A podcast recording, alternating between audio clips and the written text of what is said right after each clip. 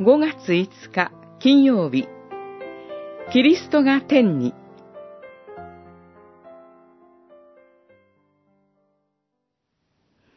私の父の家には住むところがたくさんある。もしなければ、あなた方のために場所を用意しに行くと言ったであろうか。ヨハネによる福音書、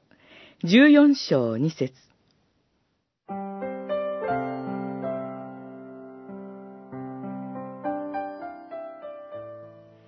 昨日に続いて今日も、キリストが父なる神のもとで栄光に預かっておられることの益を考えます。今、キリストが天で輝いておられるのは、神の永遠の御子としてだけではありません。人となられ、十字架において死んで葬られ、永遠の命に復活された私たちの救い主としてです。キリストが栄光を受けられたのは自分の益のためではありません。私たちの救いのためです。救われる者の初歩として輝くためです。私たちの救いの確信は、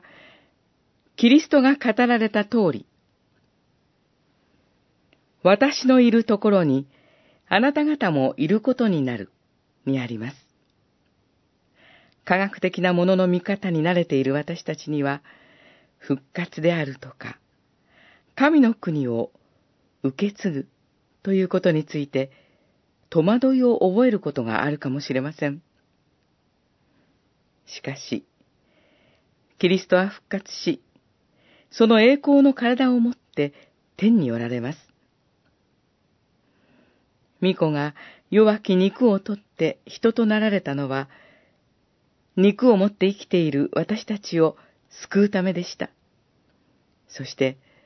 この救いの完成は、キリストのいるところに、私たちも栄光の体を持っていることになる。このことにあります。